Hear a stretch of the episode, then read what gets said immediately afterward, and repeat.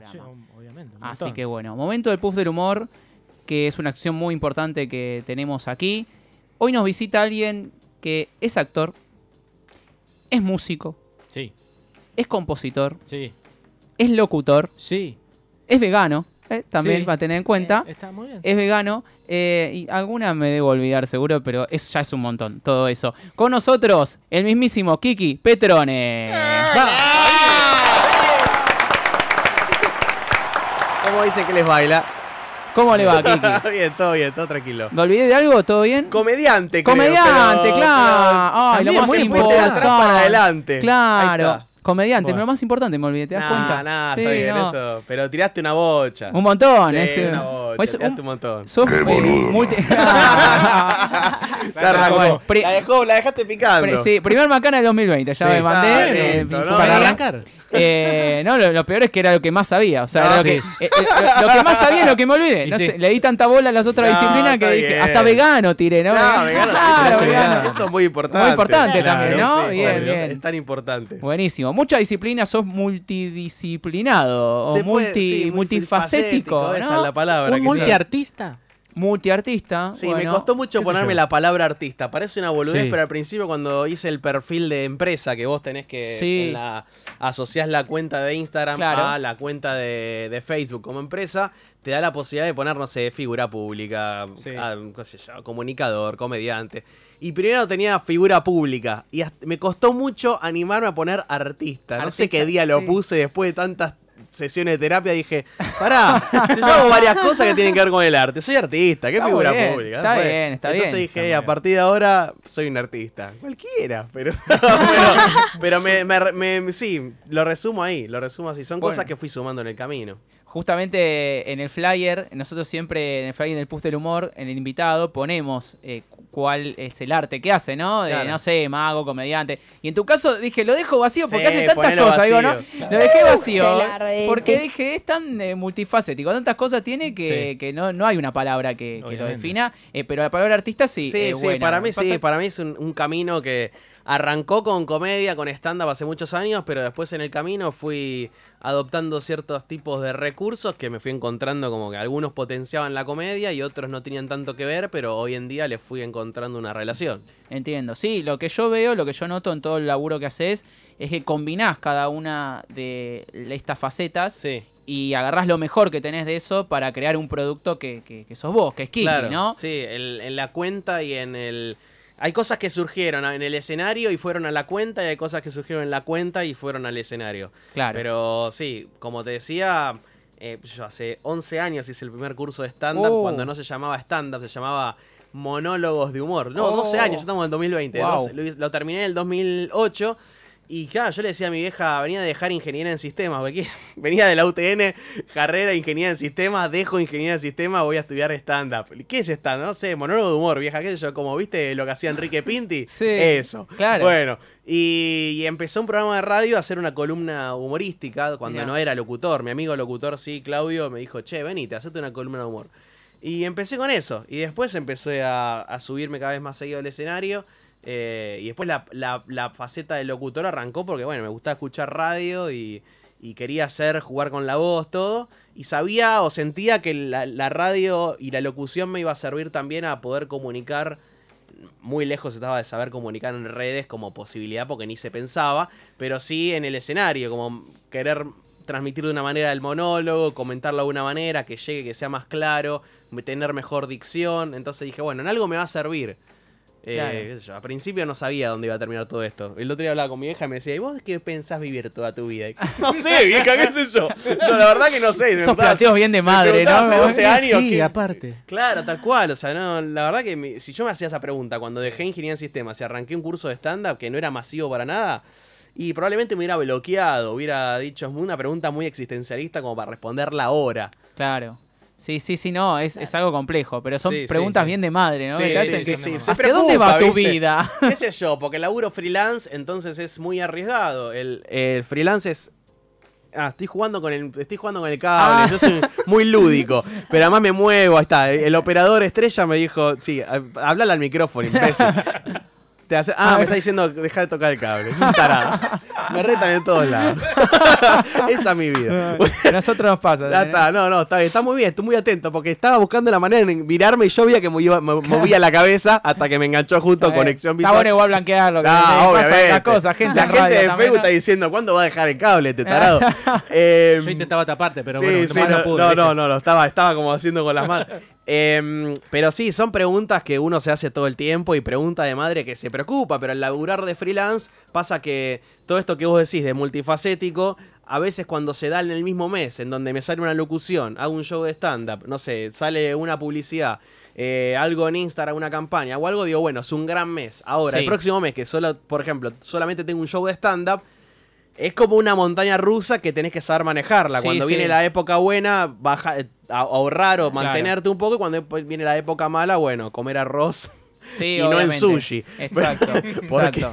Pero Sí. bueno, O sea, es, es una montaña de, hace, de rusa. hace 12 años que vos iniciaste en lo En que es el- camino de, de stand-up, digamos. Del arte, sí, a partir de la comedia. sí. ¿Y a partir de cuándo fue que decidiste dedicarte de lleno a lo artístico? Decir, ok, eh, chau, laburo en relación de dependencia. Bueno, laburaba en una oficina, era asistente en ventas en una pyme familiar, Oh. laburé ocho años.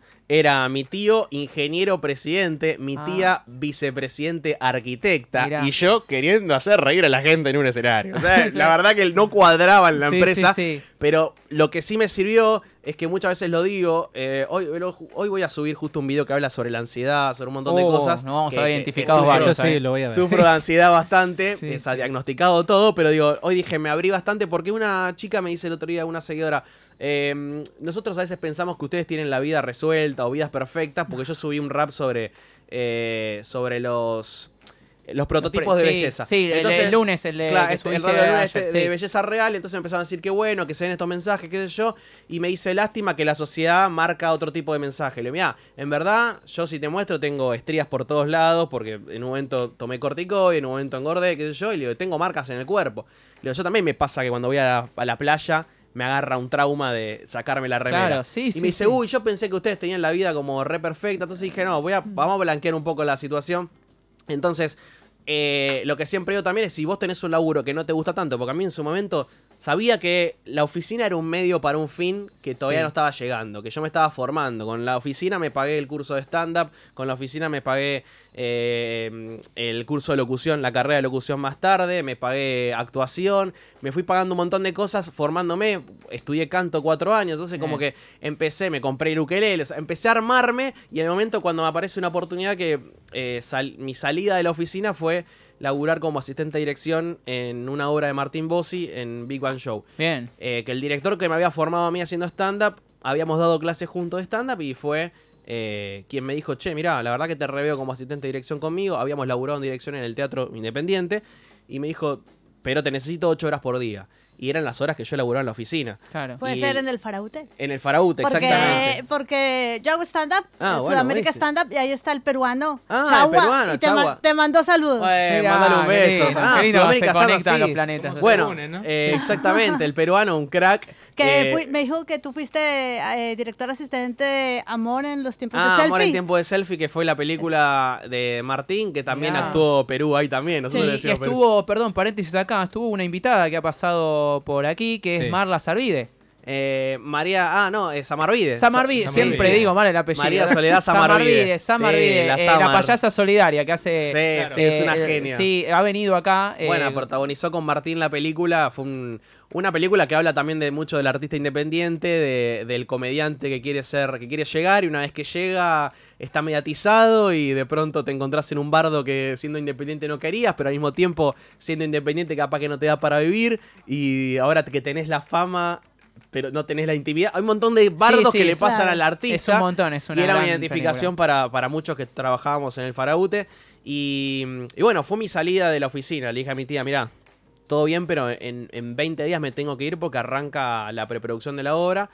Y bueno, esos tres años un poco me alejé del escenario porque fue, fueron muchas cosas que viví con la obra, con la Mm. película que se grabó al mismo tiempo. Y después, eh, stand-up hice muy poco en esos tres años, pero viajamos por todos lados, llegamos hasta hacer temporada en Mar del Plata, hacer shows en Madrid. Entonces fueron tres años de aprender mucho el back, como para cuando yo saliera de eso, eh, y em- empezar a mi carrera como, free- como freelance, empezar a saber también que si yo quiero encarar un show, tengo que tener ciertas cosas de producción y dirección eh, eh, como conciencia. Sí. Así que ese fue un gran. fue mi salida de la oficina y fue mi, mi formación para largarme solo. Eh, eso es lo que yo siempre digo. Yo siempre uso muchas frases, una de esas por los sueños siempre, pero digo, porque a mí me gusta que la gente se motive a cumplir sus sueños, pero no es que yo me levanté y dije, listo, sueño esto y lo hago, sino que fueron años de, a algunos les llevan poco tiempo, a unos más, a mí fueron muchos años de oficina que dije, bueno, no me gusta mucho este laburo, mi familia lo sabía, pero sabía que yo lo hacía para salir de ahí y Sí, pagarme sí, lo que sea como para formarme. La y el realidad. día que pudiera, mi tía sabía que yo me iba a ir por el arte y me fui.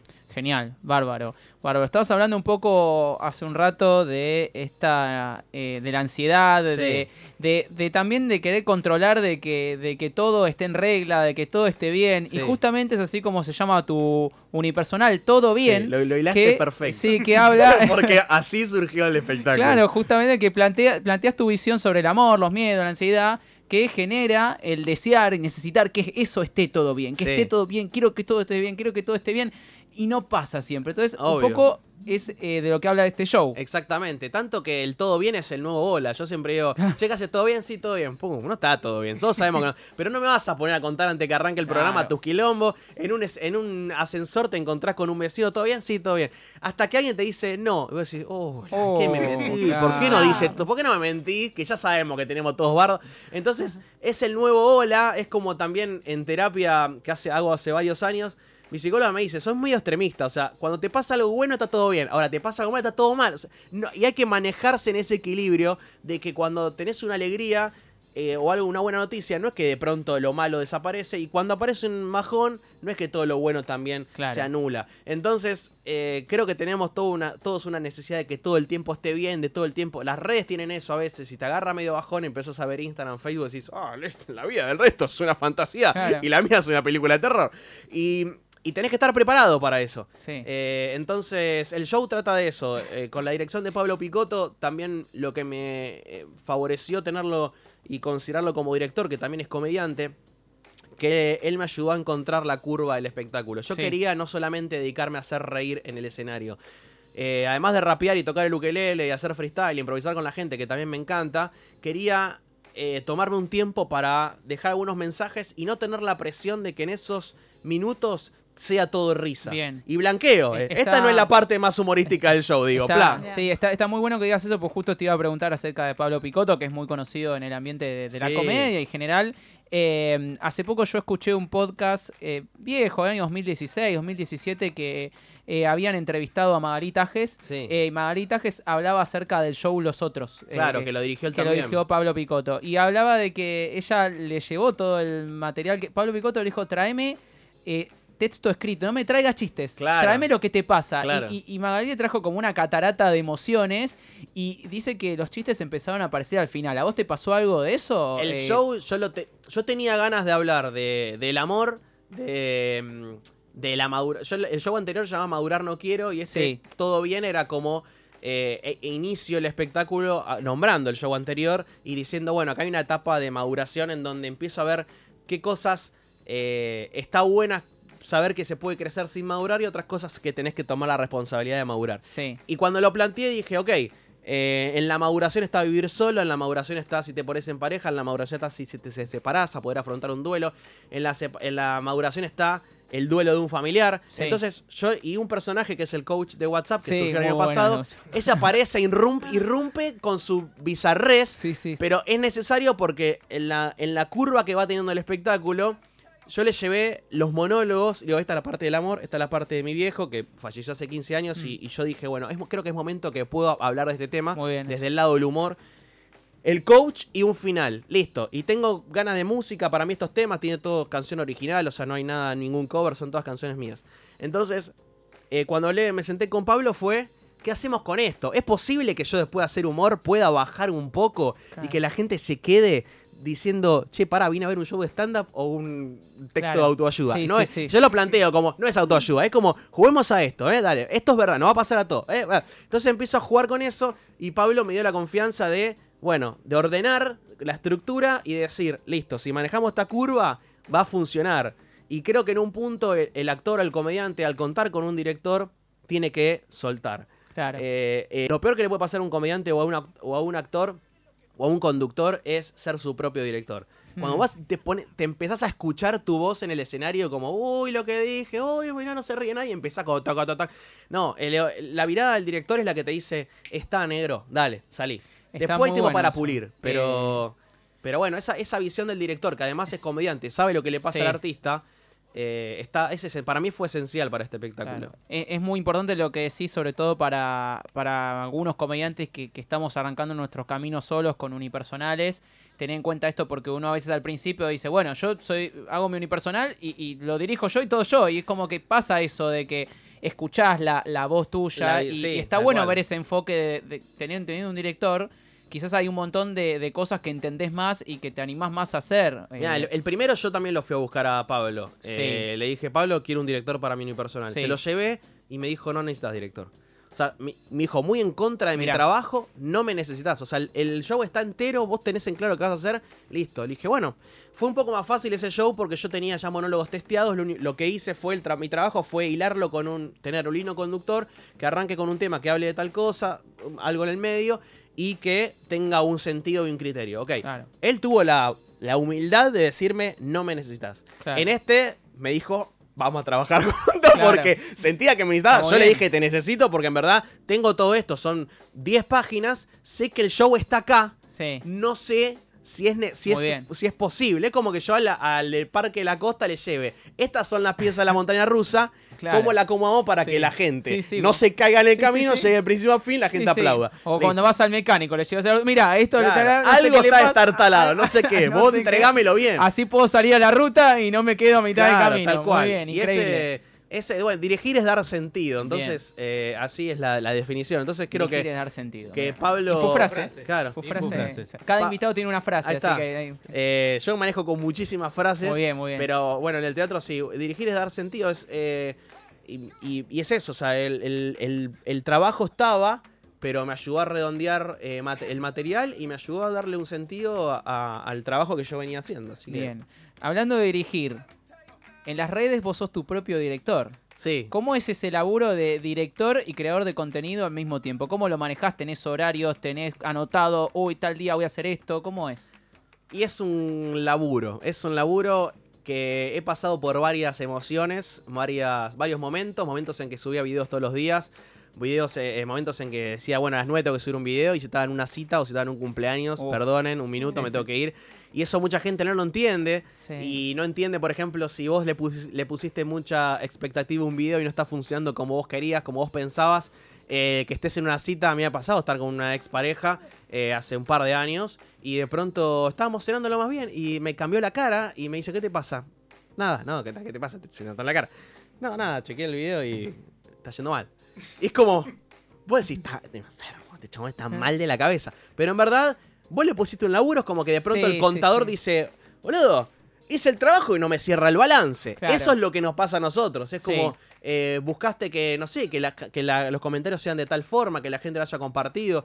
Entonces, de ese momento empecé como a alejarme. Dije, ok, está esto de la expectativa, porque uno cuando quiere hacer, yo lo pienso como un servicio, yo quiero darle a la gente, yo siempre digo que las cosas lo hago por mí y para ustedes, a la gente. A mí me gusta, amo lo que hago, pero también lo hago como un servicio. La gente siempre me dice, eh, me hace reír, me hace reflexionar, me emocioné con esto, lo vio mi vieja y, y Sí. se puso a llorar, o esto le sirve para mis hijos, un montón de cosas. Y en todo ese trayecto vos entendés que en verdad el éxito no es un número, no es una cantidad de seguidores, no es una cantidad de reproducciones, no son la cantidad de me gusta, no son la cantidad de comentarios, es un trabajo terapéutico. Eso Sí, muchas no, me- veces me en terapia de, redes sociales. ¿Sabes? Te pregunto esto porque eh, a veces uno lo ve desde, desde el otro lado y, y se imagina, ¿no? De, a veces los que tenemos pocos seguidores, no, no sé, nos estresamos por porque tenemos 10 likes o por, por los pocos seguidores que tenemos. Digo, los que tienen tener más seguidores, debe ser como un estrés que se... O sea, magnifica. es como mayor el desafío de poder trabajarlo internamente. Eso. Esto es en la vida. El tipo Sí. que tiene un Renault 12 se quiere comprar un Gol. Sí. Dice, uy, tengo, me alcanza las dos lucas que tengo, entrar a un pum. El tipo que tiene un Mercedes se quiere comprar un Porsche. y decís, bueno, tienes otro problema, pero Claro. para él es un mundo. Sí. O sea, hay, hay que diferenciar, obviamente es una, capaz que uno es una necesidad más primordial porque el auto le funciona muy mal y el otro es cambiarlo por placer. Pero en verdad, a cada nivel siempre vas a encontrar eh, algo. O sea, qué sé yo, el que, se- el que alquila quiere comprar, el que, no tiene, el que vive con la madre quiere alquilar, el que se va 10 días quiere irse 15 de vacaciones. Siempre hay un, un- la frase que un roto para un decosido, pero siempre vas a encontrar a alguien que está mejor o está peor. Y en el camino este de las redes, que es, yo siempre lo digo que es em, como si fuera, imagínate que cada cuenta de Instagram es la peatonal de la costa. Sí. Oh, Cada cuenta, eh, Instagram es la peatonal, cada cuenta es un local. sí. ¿Está? Sí, Vos tenés tu local, ella tiene el suyo. yo tengo- Si tu local está lleno, no te importa nada. No te importa cómo le va tu local. Me importa un carajo. Yo no- ni veo tu local de lo Claro, lleno que lo tengo. sí, sí. O sea, estoy re feliz. Punto y vendiendo lo loco. Este, este verano el mío, listo, papá. Cuando mi local no empieza a entrar y empiezan a entrar al tuyo, digo, mira qué forro. ¿Qué está haciendo este chabón? ¿Cómo hizo Claro. para que.? Entonces empieza toda una comparación en la que no tenés que entrar. Y asumo que he entrado, porque cuando vos te sentís mal, ves que todo el resto está haciendo algo bien y vos no. Y decís, pará, boludo. Sí. Pero esa persona a vos no te hizo nada. Sí. Y ahí sea, es cuando te perdés, cuando hay cuando Te cuando perdés, te perdés cuando- de tu propio foco, Cuando de decís, lo que vos ah, entonces lo que está pegando son los videos de personaje, vamos por acá. claro, Y hay gente sí, que sí. le va excelente, que lo hace muy bien, y yo lo intenté hacer dos veces y dije, está muy lejos mío, no va por acá, no es mi esencia, voy con lo mío. Con lo mío tendré el público que tengo, pero cada uno tiene su estilo. En una Sí. gran oferta y demanda que tiene Instagram, eh, vos tenés que, en mi consejo, como tratar de, de ser lo más genuino posible eh, con vos mismo. O sea, no. Cuando vos quieras hacer algo que no sos, se va a notar al toque. Sí, Eh, y cuando se nota, la gente no te cree. bien. Entonces, es un laburo de hormiga. Yo también he, he empezado con 400 seguidores y, y dije, bueno, qué sé yo, no sé, no sé para qué lo hago. En un momento dije, Claro. ¿para qué subo este video? No sé. Y empecé, el otro lo vio, che, hacemos una colaboración, sí, bueno, dale. Otro lo vio, a veces no importa la cantidad de gente que lo ve, Sí. importa que lo haya visto uno y que le encantó y con ese conseguiste un show, con ese video alguien te llamó para trabajar en la Claro. radio. O sea, eh, pero es muy difícil, es Claro. un laburo eh, de, de, como decías, de autodirección, es- de autogestión, Sí. decir cuándo lo subo, entender la red, entender que Instagram cambia parámetros, entender que Instagram cambia el algoritmo, que no siempre se juega con las mismas Sí. cartas, entender que hay modas, hay modas, a veces pegan más otro tipo de videos que, los- que Sí. los de uno, entonces hay que entender que también el arte es subjetivo, que Sí. no a todos les gusta lo mismo. Claro. Eh, yo como espectador no, no consumo lo que hacen todos los influencers. Claro, sí, Entonces, sí. Es un Muy camino que a mí en lo, en lo personal con mucha terapia me sirvió entenderlo, me sirvió Entiendo. que Instagram también, como la oficina fue en su momento, sea un medio para un fin más grande, un medio para que la gente vaya al teatro, un medio para que la gente conozca lo que hago, Sí. un medio para que de pronto me llamen de un programa para hacer una entrevista. Claro. O sea, empieza a generar algo, es una vidriera. Entiendo. Bien, ¿te ha pasado alguna vez que subiste algún video que a vos te gustaba mucho y no tuvo quizás la repercusión que vos querías, pero dijiste, che, este video me gustó un montón y tipo, Sí. te, Sí. ha pasado? No bajo videos. Listo, eso Esa está es muy mi- bueno. mi- está muy bueno. Es esto, Es soy esto, esto, no soy pegó, esto. bueno, listo. Es como, Sí. estás en un show y decís, bueno, no entró el chiste. Ahí de última es el vivo, no lo puedes volver el tiempo Sí, atrás. no, no, está bien. Pero no, no, eh, hay videos que, que digo, ah, lo veo después más lejos, después de una hora digo, ah, claro, esto si le hacía esto, capaz que funciona mejor. Te das cuenta, tenés Sí. una autocrítica, quizás Sí. que no lo supiste ver. ah, es como Sí, escuchar el programa de radio una vez que terminó. Decís, ah, cual, acá me furcié, acá me pisé con tal, acá no presenté tal tema, Mm. para la próxima lo voy a mejorar. O decís, che, boludo, el programa salió bien.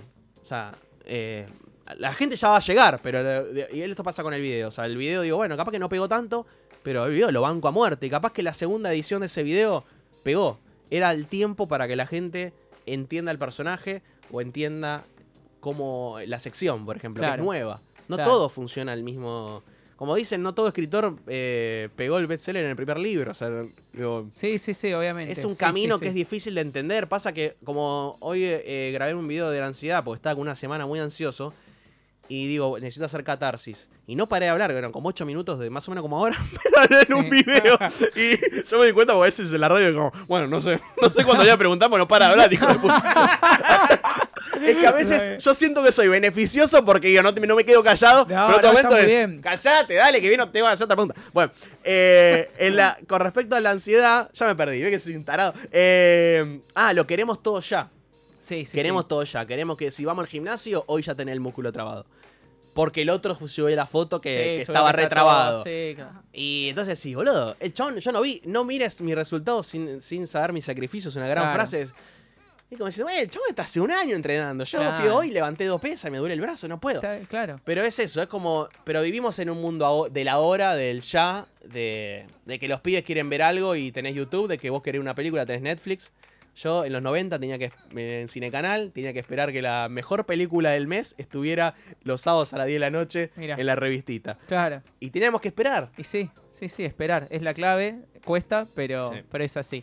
Eh, hasta aquí la entrevista a Kiki Petrone, que se queda con nosotros porque ahora nos va a mostrar un poquito de lo que hace, que Obvio. estamos muy ansiosos Sí, ahí está. por eh, escucharlo. Ay, que llegue ya. que llegue. Eh, así que bueno, vamos al Vamos. temita, por favor, y favor, volvemos rápido. con más Infomedia.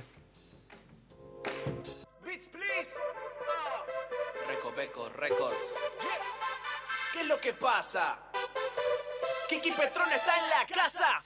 Repetiste muchas veces yo puedo. Nadie tapa el sol con un dedo. Repetiste muchas veces yo puedo. Nadie tapa el sol con un dedo. Repetiste muchas veces yo puedo. Nadie tapa el sol con un dedo. Repetiste muchas veces yo puedo. Nadie tapa el sol con un cuando te pongan un cuenta de eso te duela. Sana tu herida y soltá a esa persona antes de que te dejen la lona. Si caes, son cosas de la vida. Recordá que un tropezón no es caída. Dicen que todo lo que sube baja, pero se levanta quien con fuerza trabaja. Y repetiste muchas veces yo puedo. Nadie tapa el sol con un dedo. Repetiste muchas veces yo puedo. Nadie tapa el sol con un dedo.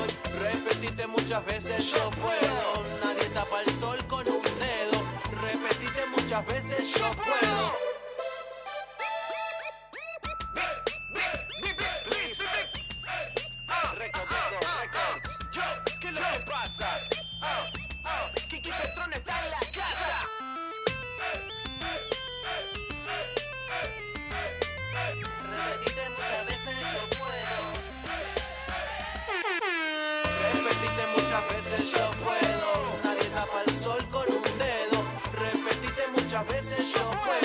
Nadie tapa el sol con un dedo. El sol sos vos, iluminando tu camino, construyendo paso a paso tu destino, tus metas.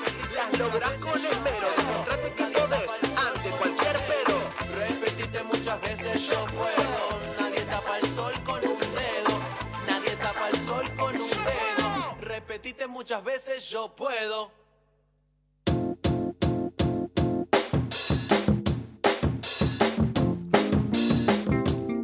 Aire para Infomedia, 45 minutos pasaron de las 20 horas. Escuchando este clásico Es del más, señor Kiki Petrone. Lo voy a poner en mi tracklist. En ¿Sí? algún cumpleaños, Vamos. en algún Va, casamiento. va, va como Yo soy piña, DJ, por va como eso. piña. Entonces, por ahí lo voy a usar. Sí, sí. Yo lo por tengo en la lista del gimnasio, en gym. Muy bien. Es muy, bastante como, eh, no sé, como que me escucho a mí mismo, raro. Sí, obvio. Pero lo pongo aleatorio, digo, no sé cuándo vengo.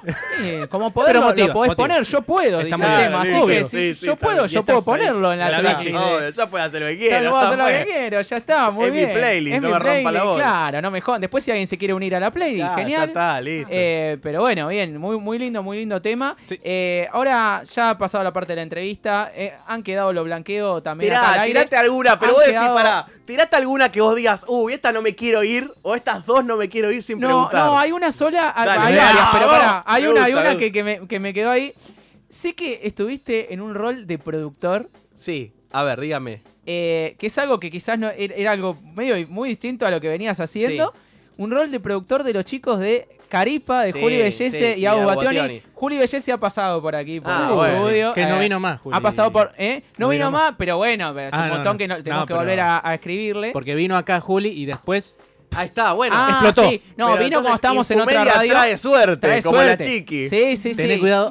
Mañana no, Sí. es un quilombo. Chequeo el celu. No es el único Mañana caso de, éxito de artistas invitados de Infomedia. Bueno. Muchos, después de venir acá, han pegado el gran Necesitaba el salto. despegue en 2020. Eh, así que bueno, Claro. eh, le mandamos un saludo a Juli eh, Y Agus, sí. y a Agus Bationi también. Sí, el, Eh, el rol de el- en la productora que es Quiero Stand Up, que produce Caripa, terminó el año pasado y estuvimos dos años laburando juntos y produce también mi unipersonal. Y yo, con todo lo que tenía de, trasfondo de haber trabajado con y en dirección y producción, eh, me llamaron y el rol era Tour Manager, que lo que es es, una vez que está la fecha, voy con los chicos a todas las fechas, opero, hago el bordero, le dejo el camarín listo, eh, proyecto todo lo que tenga que proyectar. O sea, la idea del tour manager es eh, la producción en vivo de- del espectáculo y que los chicos nada más se encarguen de actuar. Y Mirá. con los pibes empezamos siendo amigos y de pronto nos encontramos en yo en modo padre diciéndole, bueno, todo bien. Con los videos somos amigos, pero acá, negro, disciplina, Muy bien, puntualidad. Y los quiero mucho. Ahora están en otra etapa que van a hacer, van a traer una obra de teatro, así Mirá. que para cuando Recién estén por. Sí, cuando van a. Están preparando una obra de teatro, así que. Nada. Eh, no, bueno. no voy a spoilear No, nada, no, pero no, no, cuando no. estén cerca de estrenar, tráiganlos para que. Sí, sí, sí, vamos a decir Vamos para que vuelvan. entonces. Tenemos una sección de reinvitados también a las que vuelven invitados que ya han pasado Ah, por listo, aquí. perfecto. Después de un tiempo para que tengan cosas nuevas para contar. Además, ¿qué pasó? Decís, ¿qué pa- compará qué pasó de esa vez hasta ahora. Eso, para, para demostrar esto, Claro. ¿no? Demostrar hay que- muchos que hay suerte. después- hay Claro. suerte, ¿no? Con el programa de la La chiqui. idea que, claro, en un tiempo vuelva usted. Entonces Claro. nos comente qué pasó. To- todo lo que pasó en, en este Dejé el tiempo. ¿no? stand-up. Claro. Se me rompió el ukelele. No, no, dejé la malo, música, ¿viste? perdí la cuerda vocal. Esto es un desastre. Un bajón, bajón. ¿Qué pasó? Bien. Bien. Traje el ukelele, Trajo, señor. lo- lo trajo. Eh, a pedido mío yo quería que lo traiga. Eh, y nos va a interpretar Dicho la sea, ca- es muy bueno el, ukelele que muy tiene. lindo, muy hermoso. Es lindo, es lindo, Tremendo. muy, muy artesano. Y nos va a interpretar la canción que estábamos escuchando eh, Versión anteriormente, acústica, versión acústica. eh, acústica para escuchar un ratito. Que así Ah, nació, nació así como rap nació. de los lunes y se terminó eh, generando una canción en Bien. Spotify y en YouTube.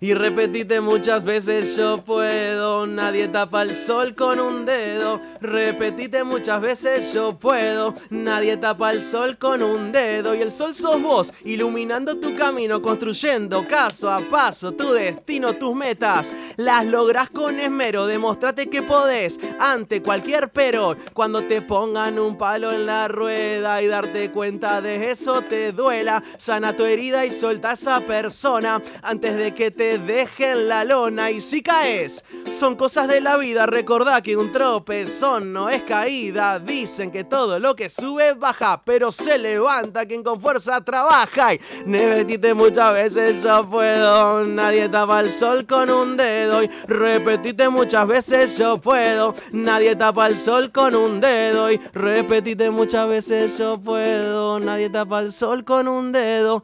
Nadie tapa el sol con un dedo. Repetite muchas veces yo puedo. Vamos. Hermoso, hermoso tema. Te digo que. No sé si me gusta más en acústico que en ukelele. eh, en- eh, que en, que en- en que en uke- rap, que en sí. ukelele que en, que en Tiene- el tema, ¿no? Tiene otra energía Y también. a mí otra- es otra, eh, Es otra nació cosa. así, nació así y, y me jugué a hacerlo. Ahora como que vuelvo a conectarme con el Uke. eh, vamos a, tengo un par de temas para sacar que son eh, también al generar un tema por semana del rap de los lunes, eh, muchas veces la gente dice, uy, ¿cómo hago para bajar este tema? Y como no se puede desde Instagram, digo, bueno, este tema gustó más, entonces voy al estudio de Recoveco Records, que son amigos, y dijimos, bueno, vamos a hacer dos en ukelele ahora, que es bien el estilo eh, del tema. El tema grabado en estudio de Yo Puedo tiene el ukelele también para que no falte el sello, pero realmente nos jugamos a, jugar, a, animarnos un poco más al rap también. Pero sí, a mí el, el uke es un instrumento que, que me trajo muchos, eh, muchas alegrías. Bien, buenísimo. Hablando de rap, de freestyle, tenemos una pequeña base. Vamos a jugar eh, un para, poco. Sí, para hacer, para terminar con, con toda esta, esta entrevista. Igual tenemos un jueguito preparado Dale. para vos ahora, después de esto, Ah, dale. que es cortito. Eh, así que la tenemos, la base para mandarla. Pero pará, vamos a hacer una cosa. Pará, a ver, sí. Sí, yo, usted tiene un juego con- para conmigo, yo tengo un juego para con ustedes. Me O sea, encanta, me O sea, encanta. tienen que darme tres, un- tres palabras, Sí. cuatro. Una palabra a cada uno de la mesa y el operador. O sea, son cuatro palabras en total y yo, el desafío es que en el freestyle eh, tengo que usar esas cuatro palabras. Ah, muy bien. Me gustó. Dale, Para dale. que no sea un freestyle así Dale. genérico, No, sino no, no, que muy bien, muy tiene bien. que ver con eh, lo que ustedes... No tiene que tener lógica la palabra. Si ella tira mesa, no hace falta que vos tires silla. Listo. Puede ser cualquier Ok. cosa. Claro. Yo me, Me encanta. encargaré, si mi cerebro está lúcido, de, de hilar todo. Así Bien. que palabras tienen que ser. Palabras. Eh, perro. perro, bien, perro. Cable de auricular. Muy bien. Ah, bien. Eh, eh, Eran tres, palabra tres palabras. Claro. cable de auricular. Puede, puede ser cable nada No, más. no, pero no, bueno. cable de, auricu- de auricular. Cable de auricular. Bien, perro, cable de auricular. Redes. Redes, bien, perfecto. Eh, barrilete. Barrilete, Mira. bien, perfecto. Ok, para, perro, cable de auricular, redes, así de memoria Sí. visual. Perro, cable auricular, Sí. Eh, barrilete se me fue acá. Perro, cable auricular, redes, barrilete. Listo. Bien, bueno, me encanta. cuando tire la, la base ahí empezamos. Dale. A ver. Ahí está, listo. ¡Ja, ja, ja, ja, ja! Perro, barrilete, redes y cable de auricular. ¡Ja, ja, ja! Si estoy acá y te empiezo a improvisar con palabras que Infumedia aquí me acaba de tirar. Porque cuando improviso lo hago en el escenario o sentado te vienes a Monk que salta radio, pa. Lo voy haciendo, improviso y no le erro. Si yo fuera un animal, igual sería un perro. ¿Por qué lo voy haciendo? Vos me podés escuchar con el cable de tu auricular, pa. Lo voy haciendo y acá nadie se mete. Vuelo como si fuera un barrilete porque improvisa el que quiere y el que puede porque yo también trabajo haciendo videos en redes.